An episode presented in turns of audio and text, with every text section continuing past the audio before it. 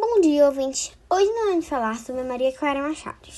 Se ela estivesse viva, estaria completando 100 anos.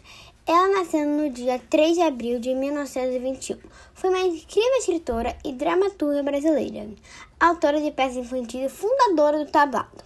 Agora, vamos falar bem do início sobre a história de Maria Clara Machado. Nascida na capital de Minas Gerais, seu pai era o escritor Aníbal. Sua mãe era Araci. Morreu quando Maria Clara tinha 9 anos de idade. Embora seja mineira, Maria Clara Machado cresceu no Rio de Janeiro.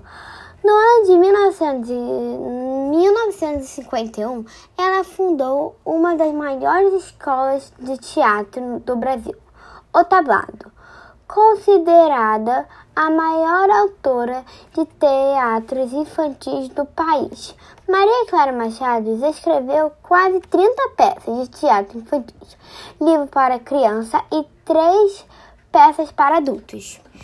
E foi isso, ouvintes. Espero que tenham gostado e até a próxima.